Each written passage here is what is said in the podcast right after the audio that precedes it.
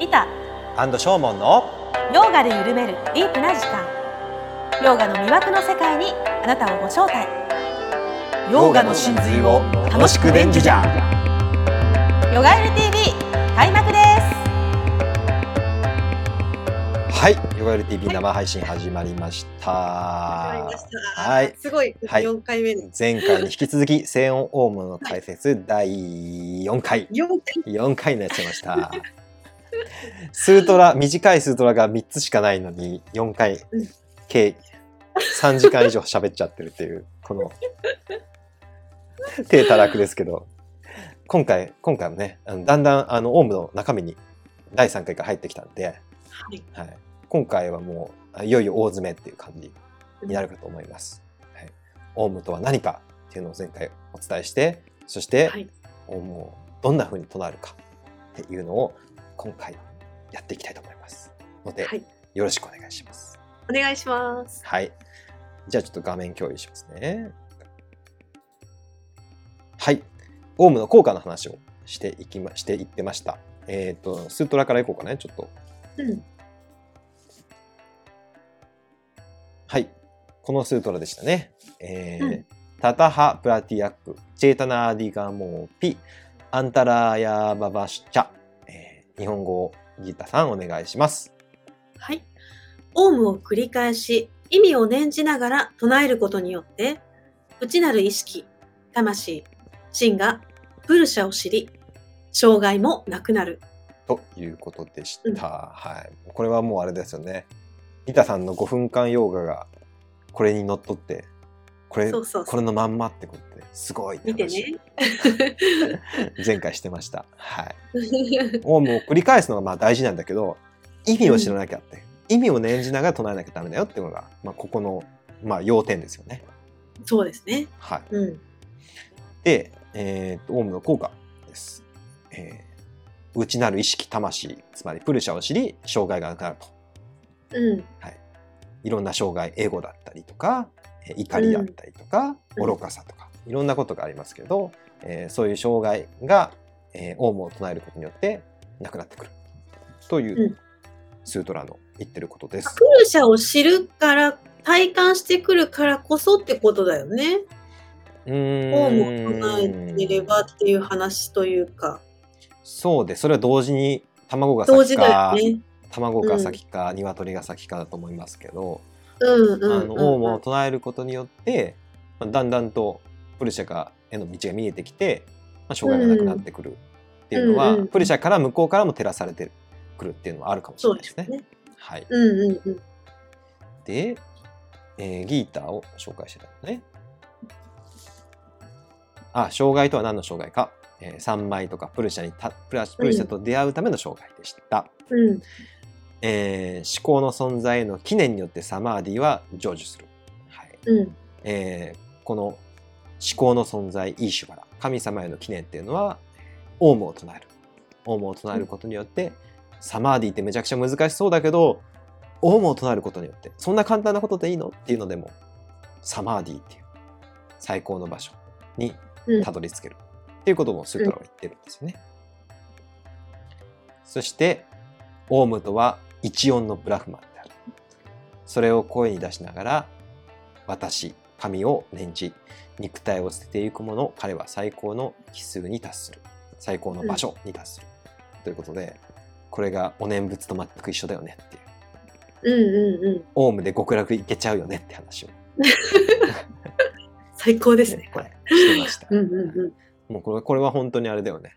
あのギーターの中でもい一番大事かもしれないことだよね。いいですね。はい、で、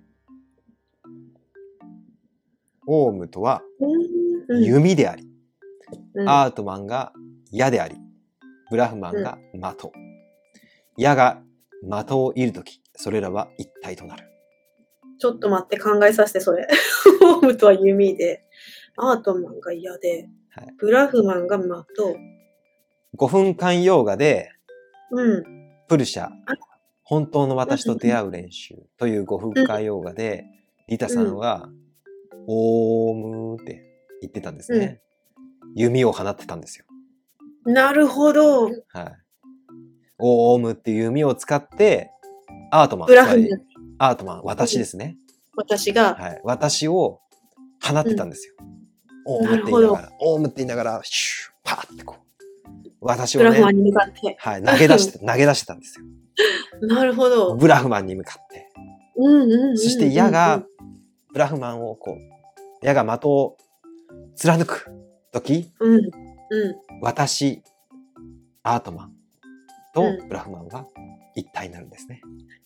じゃあオウムがないと成し得ないじゃないですか、このそうなん一体はね。ですよ。オウムは弓ですから、オウムがないねと、大事だよそう、うん結局あれだよね。あの、神様に自分を投げ出してくださいとか、エゴを手放してくださいってうん。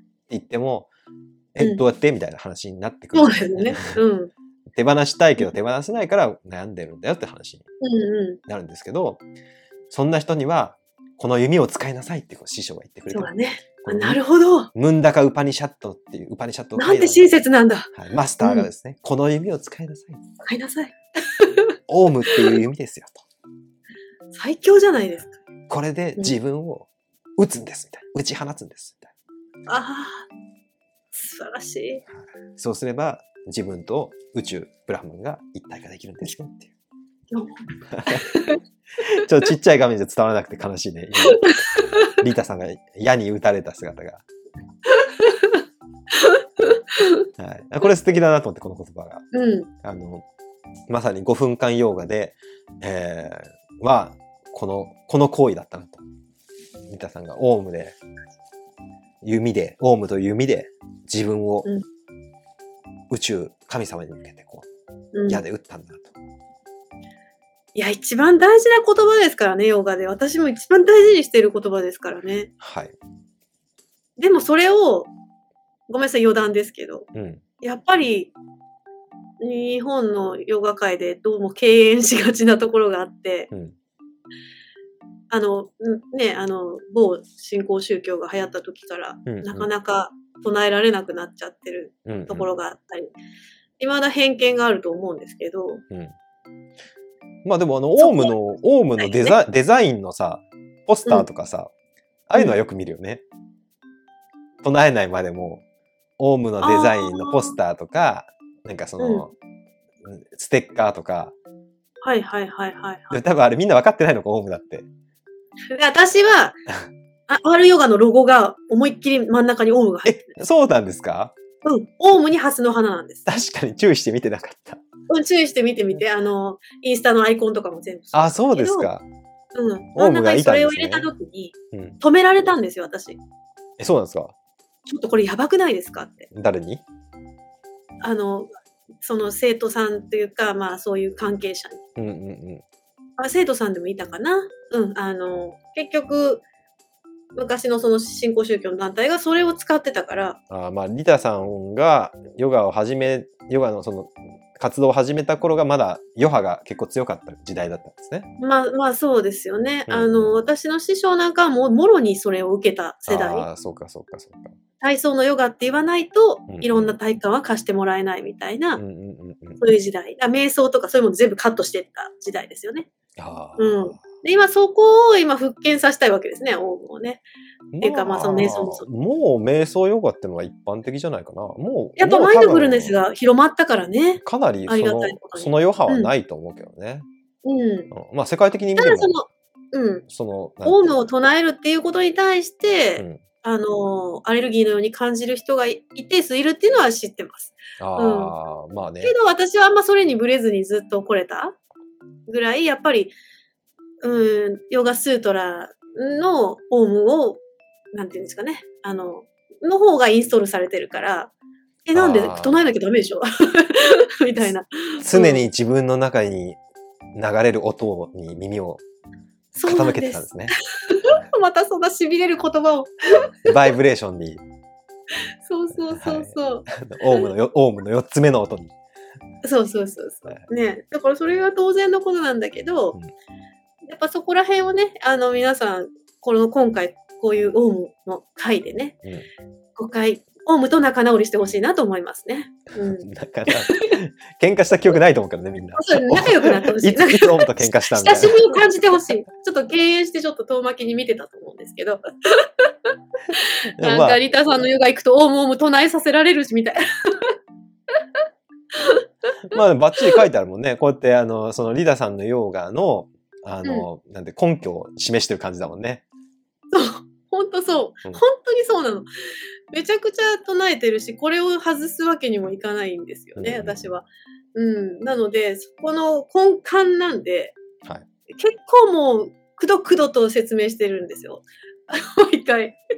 必ず。はでも、やっぱり、本当にここまで読み込んでもらえると嬉しいな。いやいや、僕も嬉しいですよ。僕もその、ね、僕が、あの、あリダさんの考えてること、本当にそうだなと思う。まあ、共感してるんで、あの、その、共感する人にあんま出会えなかったんですよ。あありがとうございます。あ その手助けできたらすごい嬉しいし、りがとうございます。なこれが、あの、逆に言うと、これは、あの、本を読んだり、経典を読んだり、スートラを読むと、もうそれ、オウムですって書いてあるオウムするしかないみたいな。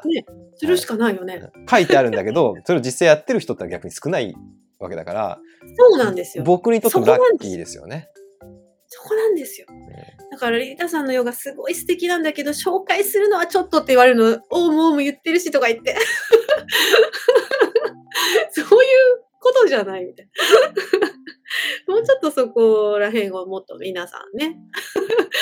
いや別にハードルい下がる一あの、1、2って言ってるもんね。あの、あの、それと、それと、え、1、2って言ってるのと一緒じゃないんですか？ってあ、そうそうそう。言う人がいると思うんですけど、はい。ここでですね、ここで私は話を元に戻します。はいすいません1、2で、1、2でもいいんじゃないの？みたいな人がいると思うんですよ。オウムじゃなくていいじゃん。ああ、なるほどね。1でいいじゃん。2でいいじゃん。っていう人がいたんですよ。いいたんで。たんですすか？いたんです。それがこの本に書いてある。この、オウムを繰り唱える時のポイントとして、あの、この、この脳はいかにして神を見るかっていう、何このまた素敵な本は。すごいでしょ。サイエンスと宗教の接点。かっこいいみまたたいな。すごい好きそうだわ、しょうもんさん。最近ハマってるもんね。科学者だよね。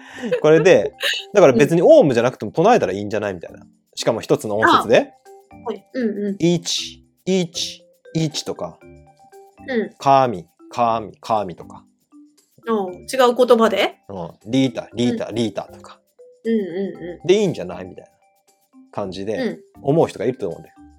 うんうん。でもヨガスートラに何て書いてました？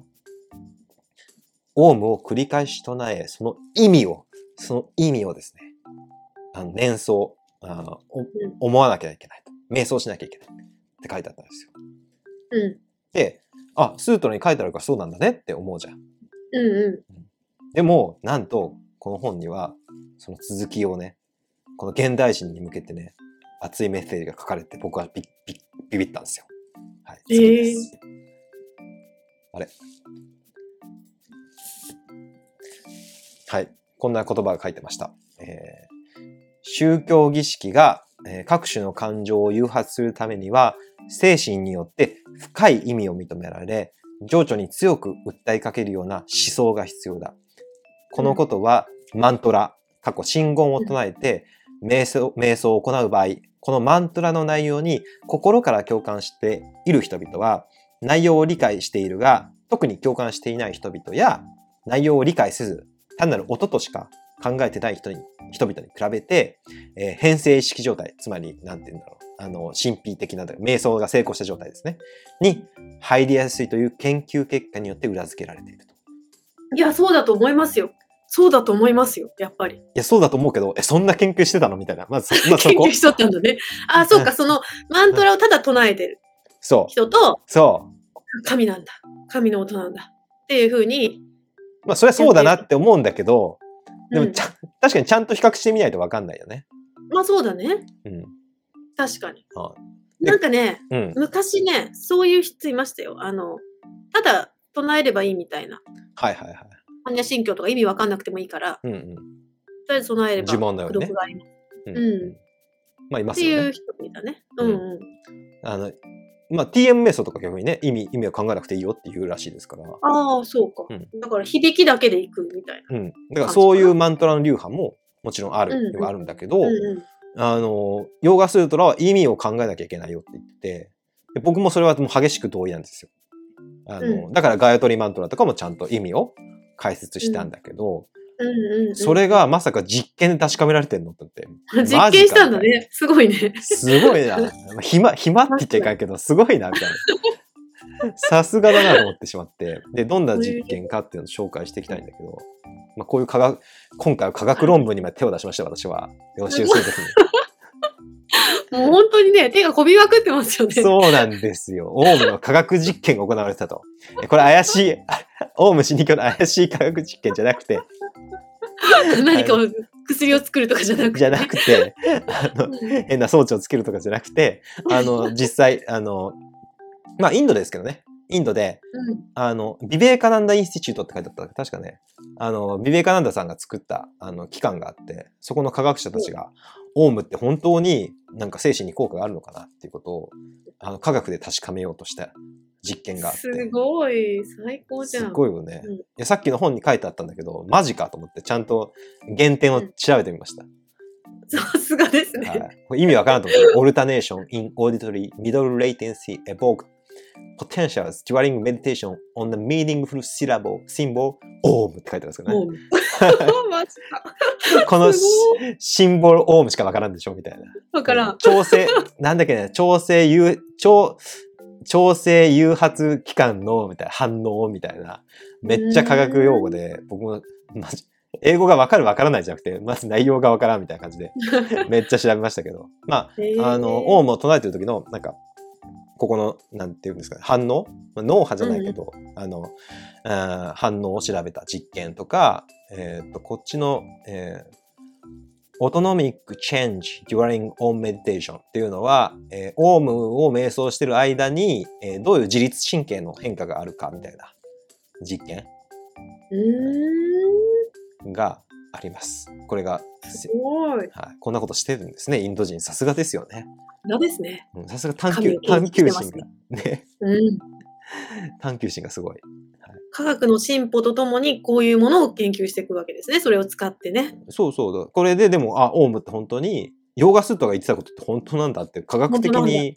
うん、言うだけなら誰でも言えますから。うん。で、これが、昔の人はこれは、あの、スートラに書いてあるから本当ですで納得できたけど、う今の人たちはそれでは納得できないもんね。うん。で科学で実験したら本当でしたって言ったら、あそれはそうだなって言っすて、ごいよね。で、結局、オウムの真理の道に入っていくんだったら、もうそれは全う然素晴らしいことだと思います。ヨガエル TV はい。はい。えーオウムの実験の話をしております。えー1994年に行われました。うんうんうん。はい。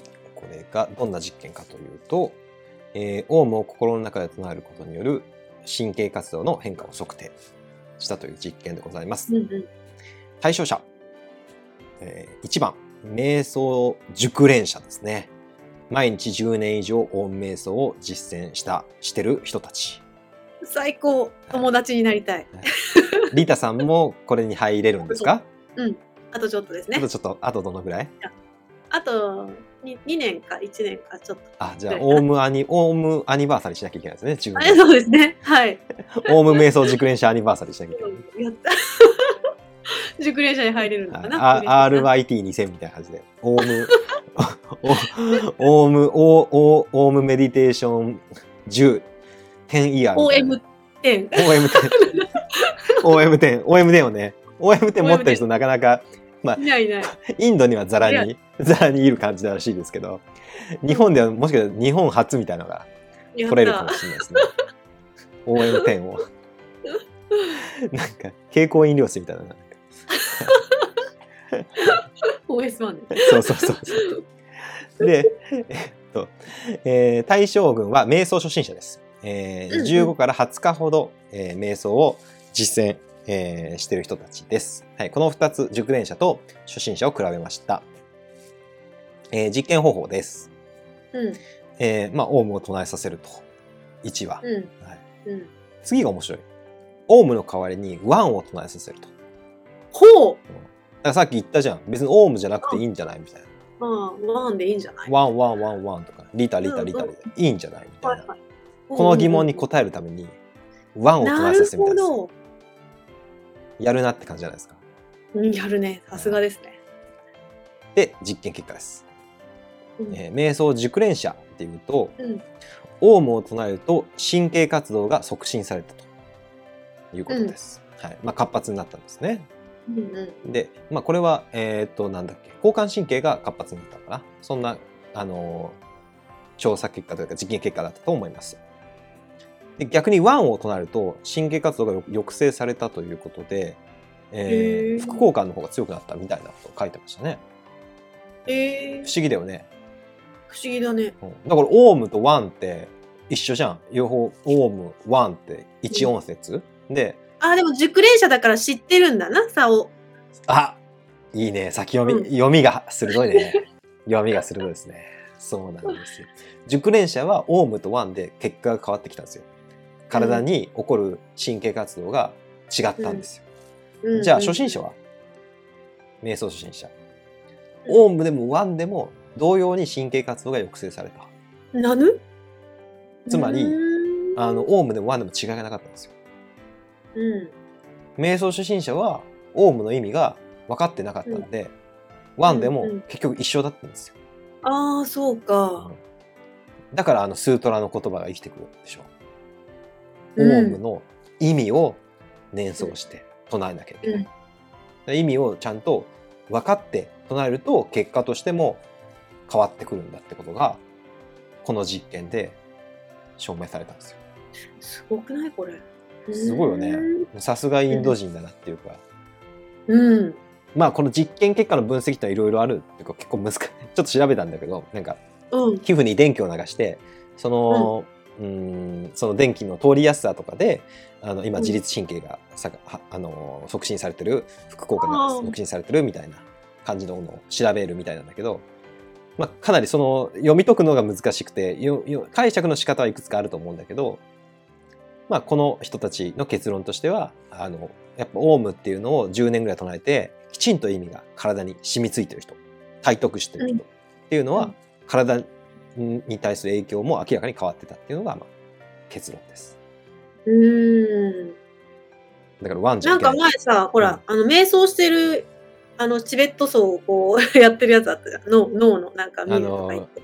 あれ、リンゲールリンポチェのやつね。あ、そうそうそうそうそうそう、はいはいはいミンゲミンゲールリンポチェです。すみません。あれは何だったっけ？あれは、、あの、うんん？あれは MRI だと思いますよ。ミンゲールリンポチェは確か。あーあの、なんかあの、がんの検査とかで使う MRI に入ってもらってあー、慈悲の瞑想です、あれは。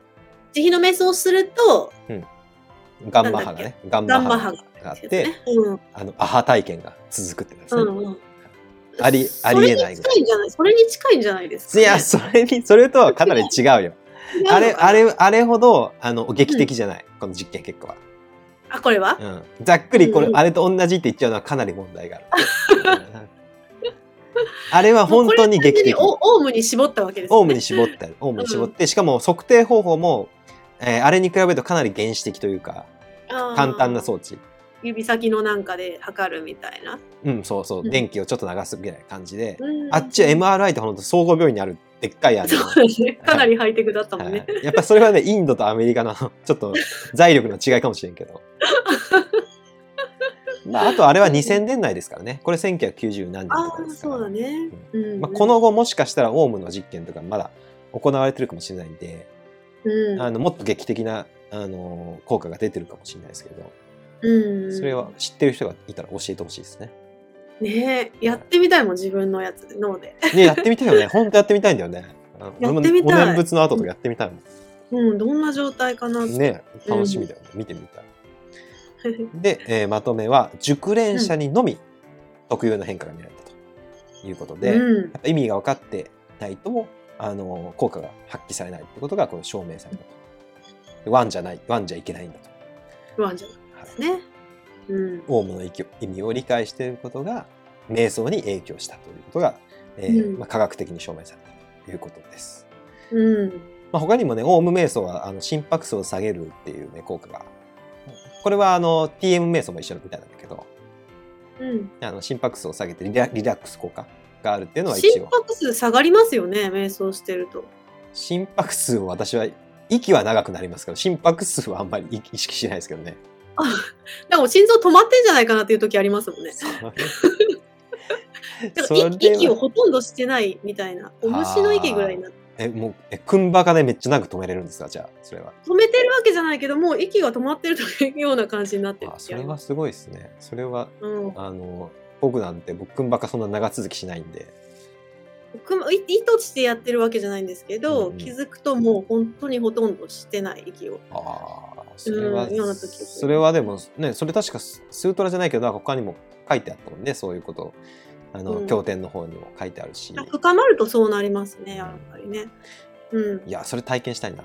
それ体験したいですね。うんだからそこら辺の時どうなってんだろうな、私の体ってすごい 気になる。ぜひ、うんあの瞑想熟練者ということであのこのインドの あと2年ぐらいしたらね。はい、オウムの研究、ビベーカナンダ、なんたらインス institute にこう、私使ってください。OM10、OM10 になったら。そうだよ。あの、第二のミンゲールリンポチェになれますよ。これつけてこうやってそうそうそう。日本からやってきた、みたいな。オウム行者が、みたいな。すごい子が発揮された、みたいな。はいそしたら、ミンゲールリンポチェみたいなの自伝、自伝みたいなの書けますから。でもやっぱりそのオウムを唱えることによって、神を求める気持ちというか、うん。なんかそういうのはもう発動しますもんね。自分の中に。まあそれは本当すごいわ。それは本当すごい。うんあの、多分そういうことなんじゃないですか、この熟練者の人も。まあ、それが、まあ、それが実際体にも現れてくるってことですよね。うん、いや僕もお念仏ではそれは発動しますけど、オウムではまだ発動する域に達してないですね。いや、私も念仏が最初だったら多分念仏だったと思うんですけど、うん。多分これは、あの、アーメンだったら、あの、これは別にオウムじゃないといかんってわけじゃなくて、要は意味を考えることは大事だって、そうそう、神につながるためのその何かなわけですそう、よね。だからアーメンに熟練してる人がしたら、当然アーメンで効果が現れるし、うんスイッチが入るんですよね。はい、生阿弥陀仏に熟練してる人は生阿は弥陀仏でスイッチが入るん入りますね。はいうん。だから、あの、それは別にオウムが、あの、これはサチッタナンダさんも言ってるけど、オウムが最強というか、あの、もちろんアーメン、真理はいろんな聞こえ方をするって言ってますからね。うーん、ある人にはアーメンと聞こえるみたいな。ある人にはオウムと聞こえるいな。いいね。そこに違いはないっていう話をうん。されてましたので、それはそうかなと思います。で他にも、ああ、皮膚電気抵抗ってやつね。これ難しいやつです。あの、まあ、あの、これあれです。あの、神経活動が促進されたってやつですね。あの、これは TM 瞑想では、あの、促進はされなかったと。抑制系がむしろ。抑制系しか効果しかなかった。あの、リラックス効果しかなかったテンション上がるみたいですね。オウムに熟練すると、オウムで。ざっくり。テンション上がりますよね。すっげえざっくり言っちゃったけど、爆上がりです。はい、科学者の人に怒られそうですけど、テンション上がるみたいです。で、えー最後にだから静まりながらもなんか活動してるってことですよね。あ、そうそうそうそうそう、それ同時に起こるみたいですね。あの、うんうんうんなんか興奮の、えーうん興奮も頂点までいくと、なんか抑制が同時に働くみたいで。だそのなんていうの、夢の中で目が覚めとる状態なんですよあね。夢の中で目が覚める夢の中。で目が覚める。かぶせてきましたね。リタさんの歌歌にありますから。歌にね。またそれも配信したよね。ね。で、えーっと、最後にですね、えーオウムの唱え方、で特に大問題があると思うんですけど、えーうんオウムを唱えるときに、えー声に出すべきか、あるいは心の中でオウムを唱えるべきか、あ問題についてちょっと考えていきたいとあるんですね。思います。はい。うんえ3段階に分けられるということで、これはサチッターナンダさんが言ってる言葉です。うん。最初は声に出す必要があるということです。うんまあ、これはそうだろうね。多分最初は声に出して、あの、慣れないというかもね。うん。えー初めのうちは意味について考えなくてもいいから、えーその、うん唱えること、そのものを習慣づけるようにしようと。えー初めのうちは神の名をえー機械的に、習慣的に口ずさむ。するとそれが次第にあなたを吸収していき、最後にはあなた自身がそれとなる。バイ、ああ、素敵。バイ、スワミサチッターナンダさんです。めちゃくちゃ素敵はいインテグいいインテグラルヨガに書いてましたよね。ぜひ。いいですよね。あこのうん。マザー・テレサさんも言ってたもんね。習慣、あそうですね。習慣はあなたの、いつかあなたの性格になって、うん。性格はあなたいつかあなたの運命になるみたいなね、うん。うん。なっちゃうんで、このオウムっていう習慣をつけることで、運命を変えられるといや、これちょっと新興宗教っぽいな。言ってて、言ってて恥ずかしいな、みたいな。いや、でこの初初級編ですよね。初級編です。はい。まあそうですよね。うん、まあそれは本当にそうだと思います。あのお念仏は基本的に声出さなきゃいけないって法然書でもうん言ってますので、あの声を出すというポイントになってきます。そっか、でも私もヨガでこうやってやってたら、うんみんなもそれがだんだん習慣になってうん、吸収されていくわけですね。オウムに吸収されていく、神に吸吸収されていきます。いやー、いいですね。ワンダ最高です。まあ、そのお念仏もね、5、6時間唱えてると割とそういう感じになってきますね。ああ、でしょうね。はいもう編成意識ですよね、そりゃ。みんなで唱えてると本当にあもうなんか波に飲まれるみたいな感じになりますね。うん。本当に、そうでしょうね。これはあのぜひ習慣づけていただきたいと。はい。で、えー第2段階は、えープラナヤーマなどの最中などに、えー心の中でオウムを唱える。これはつまりはい口に出さない。心の中で唱えるっていう、まあ、上級編ですよね。うん。ちなみにさっきのあの実験はこれこの形式で行われたみたいです。あ、瞑想してる時にオウムを。うん、口に出すんじゃなくて、うんあの心の中で唱えたみたいです。うんオウムをまあこっうん、ちよくやってますよ、私も。す。よくやってますか？うんはい。私もこれやってみたんですよね。プラナヤマの時に、うんおーんってこう、くあのーなんていうの？口に出さないでやってみたんだけど、うんうあの、あ、いい、いい、いいもんだなっていうのを思いましたね。ん。ね。うん。特に、うーんがいいですね。うーんが。うん。うんうんうん。吸って吐く時に、うんはね、ここら辺にね、うーんって響くのでね、そう頭蓋そうそうそう共鳴です。そうそう。うんあの、声に出さなくてもバイブレーションが伝わってきていいなと思いま。ますすね。えーこれもさっきの本に書いてあったんですけど、これね、脳はいかにして神を見るかね。はい。これに書いてあったんだけど、えー瞑想の技術のほとんど全てが、えー求心路遮断を起こすように工夫されていて、身体運動を利用した宗教儀式がもたらす合一レ合一体験のレベルをはるかに超える体験を可能にしている。難しいこと言いましたね。難しいこと言ってますね。はい、えーっと、これ理解すると大変だったんだけど、求心路。求心路遮断っていうのは、これだけで30分ぐらい喋れちゃうと思うんだけど、あの、要はまあ、普段は私たちはこう目で見て、あ、これはリータさんみたいな、これは光、これはパソコンみたいな感じで判断して、うんあの、これが普通の反応だよね。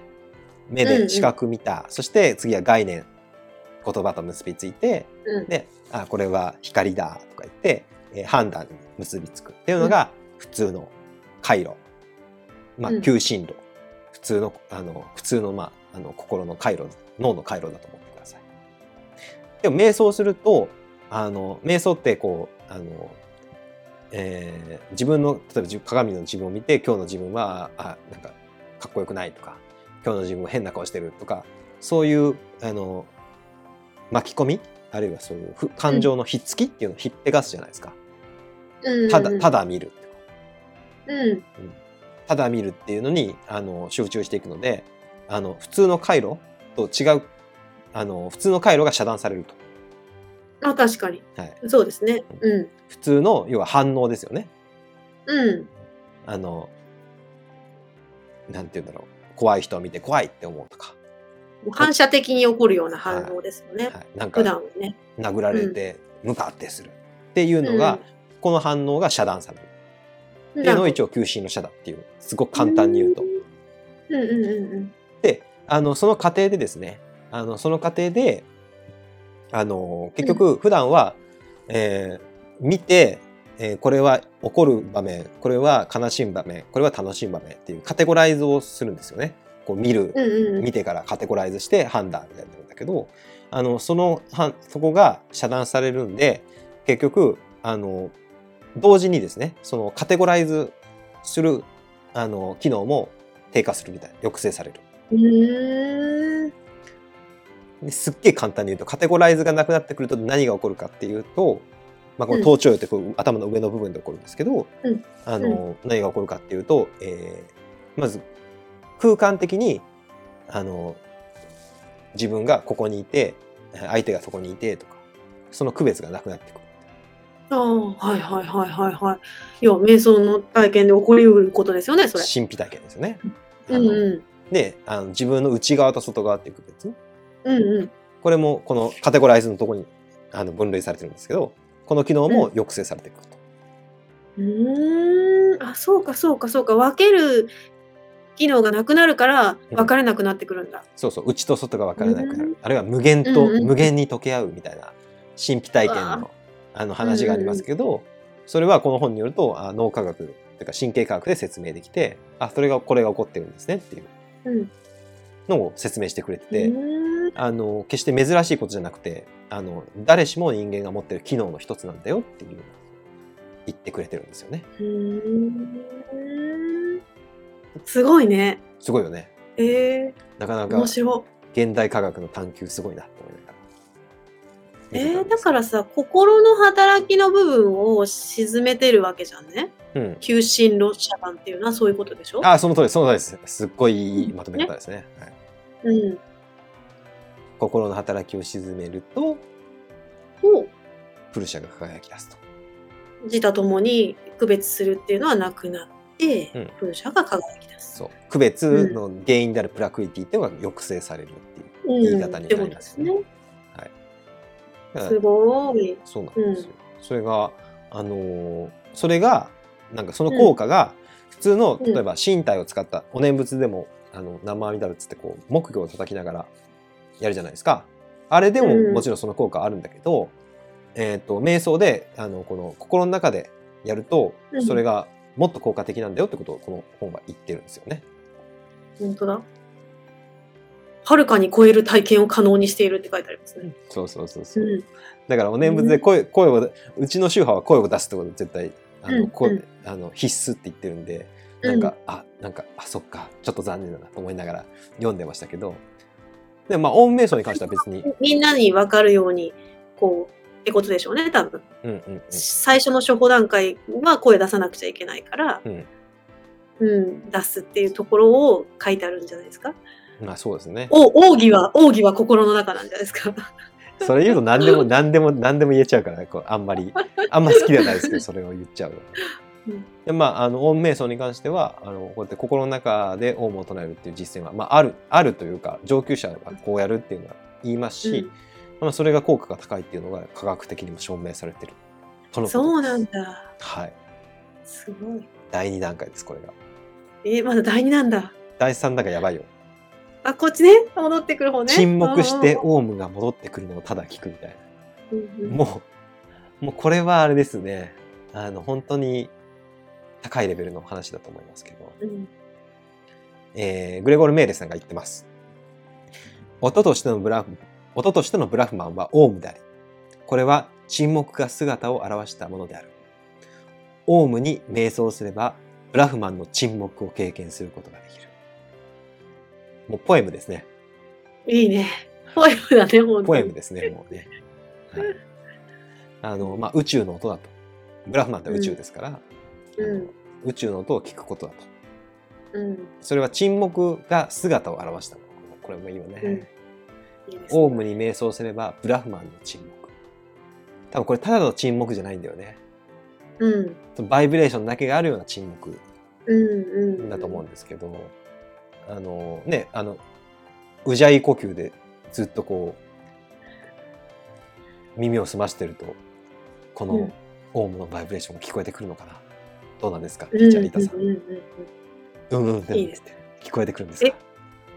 なんかね、私一人ではい。結構、誰も来ない時もヨガやったりするんだけど、うんういう時に、一人でやってる感じしないんだよね。ああ、それは、それはでも確かに、あの、神秘体験の一つとして、あの、あるって書いてましたもんね。うん。どこからかともなく聞こえてくるんですよね。あーうん。あれですね、お遍路さんですね。あ、そうなの？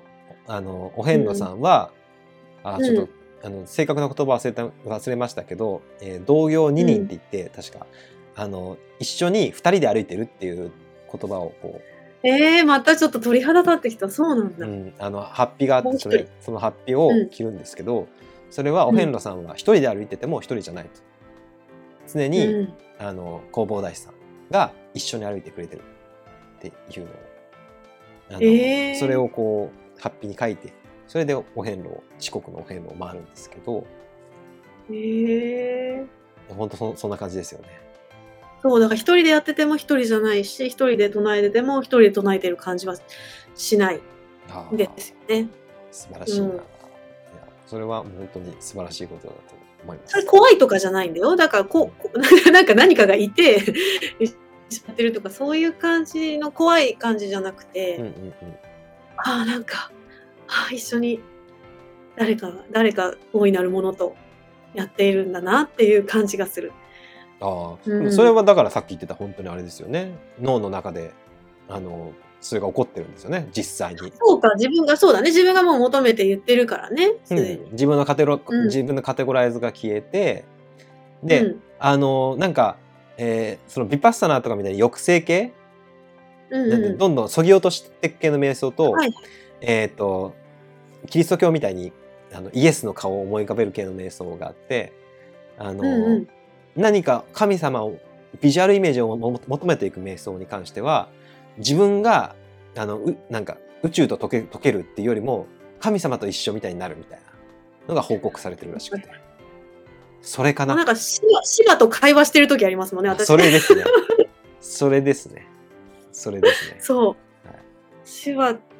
となんか、シバを感じる。なんだろう、シバを感じるって言うとまた怪しいんだけど、まあいやいやでもでも、あやそれが何ら怪しいことじゃないっていうのがもうこれこのこの本に書いてあるまあそうですね。そうそうそう。それは普通に本当に感じる。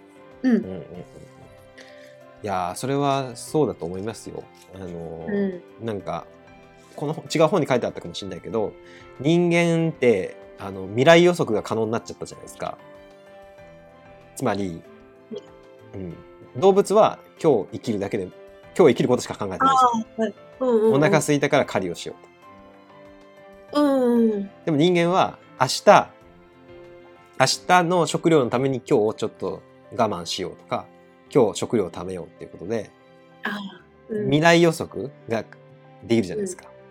で未来から逆算して現在を行動を変えると行動を決めるっていうのがあのできるようになってるじゃないですか。うん。でもその究極を言っちゃうと究極の未来予測って何かわかります？神になるってこと？いやぜ 全員未来で神になるのみたいな。違う。それはすごい。え、私たちの未来、あ、死ぬってことだよね。そうそう絶対外れない100%確実な未来予測っていうのは全員死ぬってことです。死ぬね。うん。それが分かって逆算しちゃったら普通に考えて絶望しちゃうよね。ああ、うんうん。普通普通に考えてだって明日に希望があるから今日頑張ろうってなるでしょ？でも、死にますっていうところの未来を設定してあの普通にその同じようなマインドで生きちゃってたらえもうどうせ死ぬしみたいなもうダメだみたいな 絶望になる。その中で人間が人間がねあの進化の過程で生み出してきたものがそうやってあの合一体験神秘体験だって話を書いてました。へえ。その未来予測能力によって死っていうのを知ってしまったら、うん死を乗り越えなきゃいけない。で、うん死を乗り越えるためには自分っていうこの一つの波ですよね。自分っていう一個の存在が死ぬっていうんじゃなくて違うと。あの自分と宇宙ってのは一体なんだからそれは死は死じゃないみたいな。生も死もないみたいな。自分はこの営み世界の営みの一部としてずっと継続していくってもうティクナット・ハンさんみたいな話になってくるんですけどうんうんうんうん。あのそれをあの実際体験するっていう方向であのその死っていう未来予測を乗り越えていったんだあの人間は。なるほど。はいだから人間はその賢さがあったから死っていうものが最終的にあるっていうのを知って、はいあ一回どん底に落ちて、はい、その絶望の中から宗教っていうのが生まれた。そうそうそうそうそして瞑想という技法が生まれてきた。なるほど。なんかあそうしたらもう万人がやらなやらやったら本当にいいしね。そうというかうん万人がやらないと、まあ、結局多分インターネットとかっていうのは割とそのひ、ひまあ、現代の宗教の一つのバージョンだと思うんだけどあるいは資本主義とかお金とか、うん。あれによって自分っていうのが世界とつながってるって感覚がインターネットなりうんお金なりでつながれて、あの自分単体でっていう考えから少し抜けれるんで、あのうん。それは昔の宗教と同じような役割を果たしてると思うんだけどなるほど。究極はやっぱりこれだよね。瞑想によって、うん。あのうん。自分と他者自分と宇宙っていうのの垣根を取り払っていって死っていうのを乗り越えていくっていうのは、もうこれは宿命というか誰全員人間全員があの、うん直面しなきゃいけない問題だから、あのさっきリタさんが言った究極の未来予測人は神になりますっていうのもそっちだよね。実際みんなやらなきゃいけないかもしれないですね。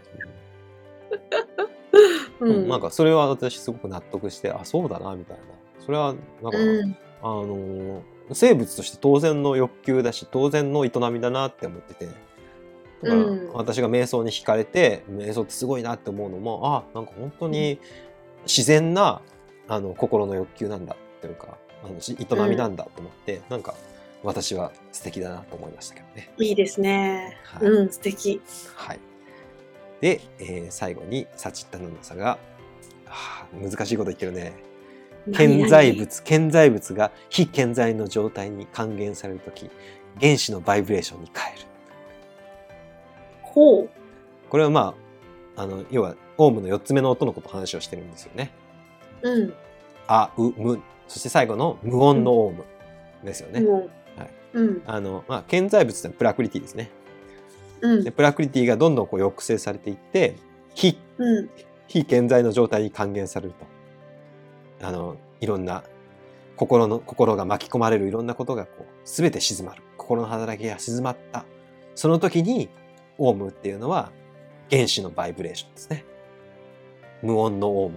ただそれだけが響いてくると。始まりも。中間も終わりもない。みただプルシャが現れるのと一緒だね、これね。そうそうそうそうそれをこういうふうに言っててあのなんかかっこいいなと思ってだからさ、だからさ、そうするとプルシャイコールバイブレーションって話だよね。そうなってくるんでしょうね。ねえそうなってくるんだと思います。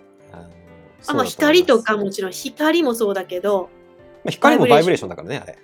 あ、そうか、うんチカチカしてる。光、チカチカじゃなくて、光もこう、あの光線でここういう。ふうにうん、波になってるはず。うん。ああ、そういうこと？うん、そういうことだと思いますそよ。光っていうのも光の粒子っていうか、なんか物質があって、それがこう波打ってるんですよね。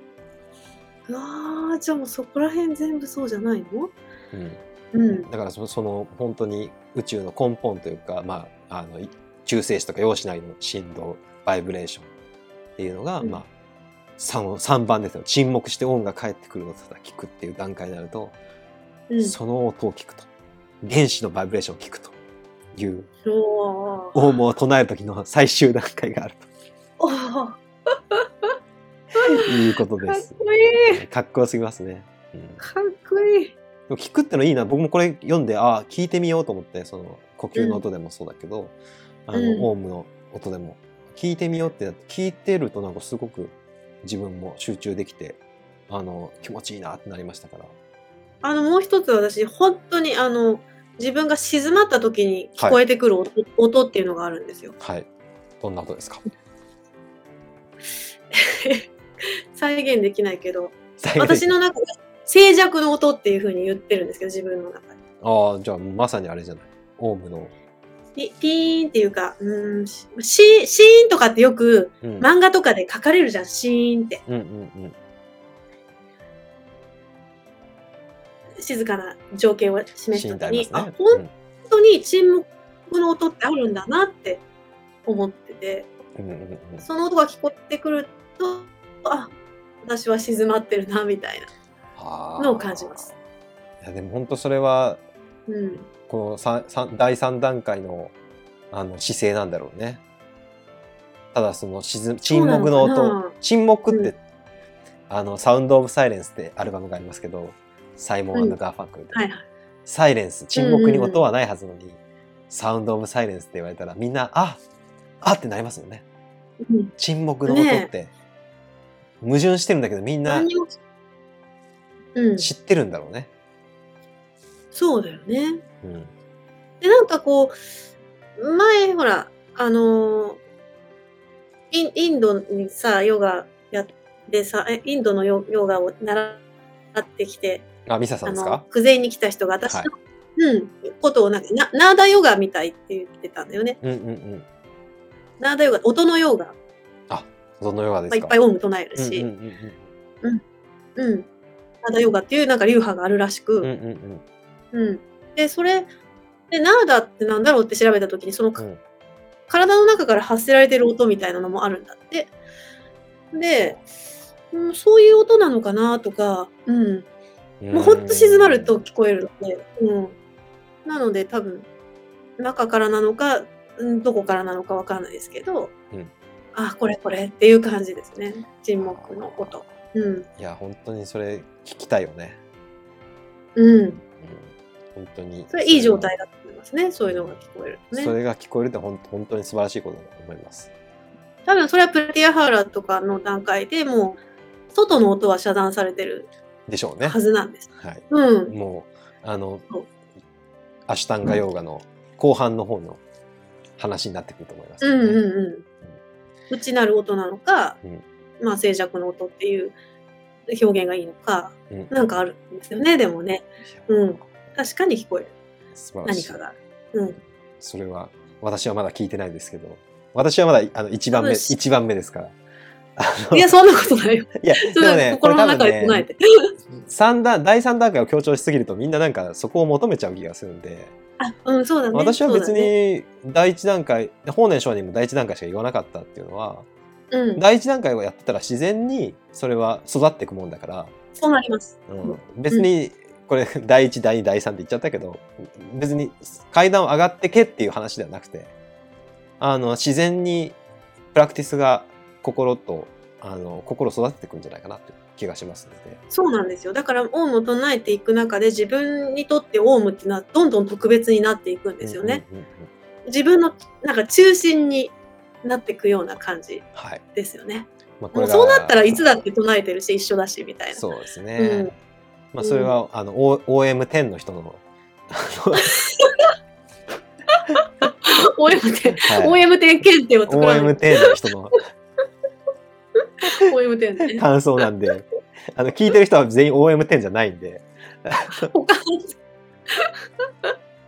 あの、あの、本当にオウムを声に出すところから始めたらいいんじゃないかなと。そうですね、うん本当に。本当に習慣にそれをしていくだけで、随分私は助けられてますから、うん、あの、楽しいしね。はいうん、うん。とということで、最後のエンディングで、リタさんのクラスや具前ヨガ会では毎回オウムをお唱えしています。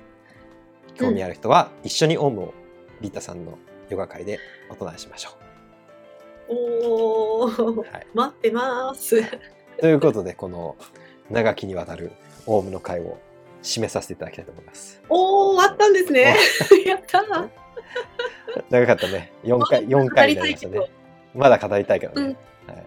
あの、だから本当にオウムっていうのは、あの、シンプルなんだけど、シンプルなんだけどすごい力があるんだってことをこれで分かってほしいんだよね。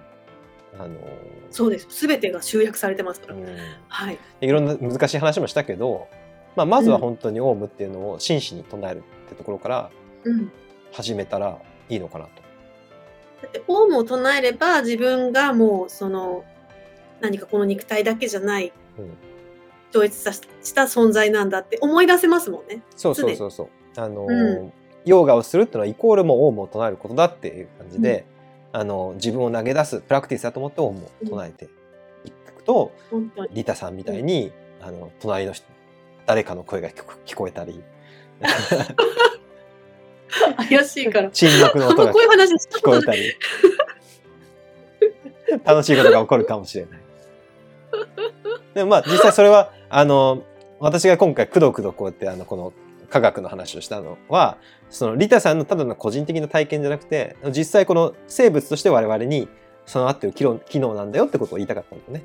あ、もうありがたいです。そうやって言っていただけるとね。うん、それそれそれがないとなんか本当おかしいねんじゃないのかな。おかしいんじゃないかなってもしかしたら自分そのおうんあ、の何も知らないでそういう体験が起こった人はおかしいんじゃないかなって思うし、あのそういう体験をうん全然信じられない人からしたら、あのリタさんおかしいんじゃないの？みたいな感じで思うかもしれないんだけど。いやそういうんじゃねえよということ。あの思われてると思います。思う思われるかもしれないなと思ったけどで,、もあの実際科学的にも説明できるというか我々の、うん、ヒューマン人間としての機能として備わってることだから、まあ、それは自然なことだし、なんか本当にね。死を乗り越えるっていうねあの我々人類共通の課題のあの向き合い方としてオウムっていうのはめちゃめちゃ有効なんだってことが今回分かったかなといや、まさか脳科学で証明されるとは。いやめちゃめちゃ面白かった面白いめちゃくちゃ嬉しいです。すごい面白い書いてあってああなんかんあの私なんかまだねその芯が甘いから信仰が薄い人間だからあこうやって説明されるとあすごく。そうだなっていうかあのなんか本当生物としての本能なんだなって生物としてのよ、うん。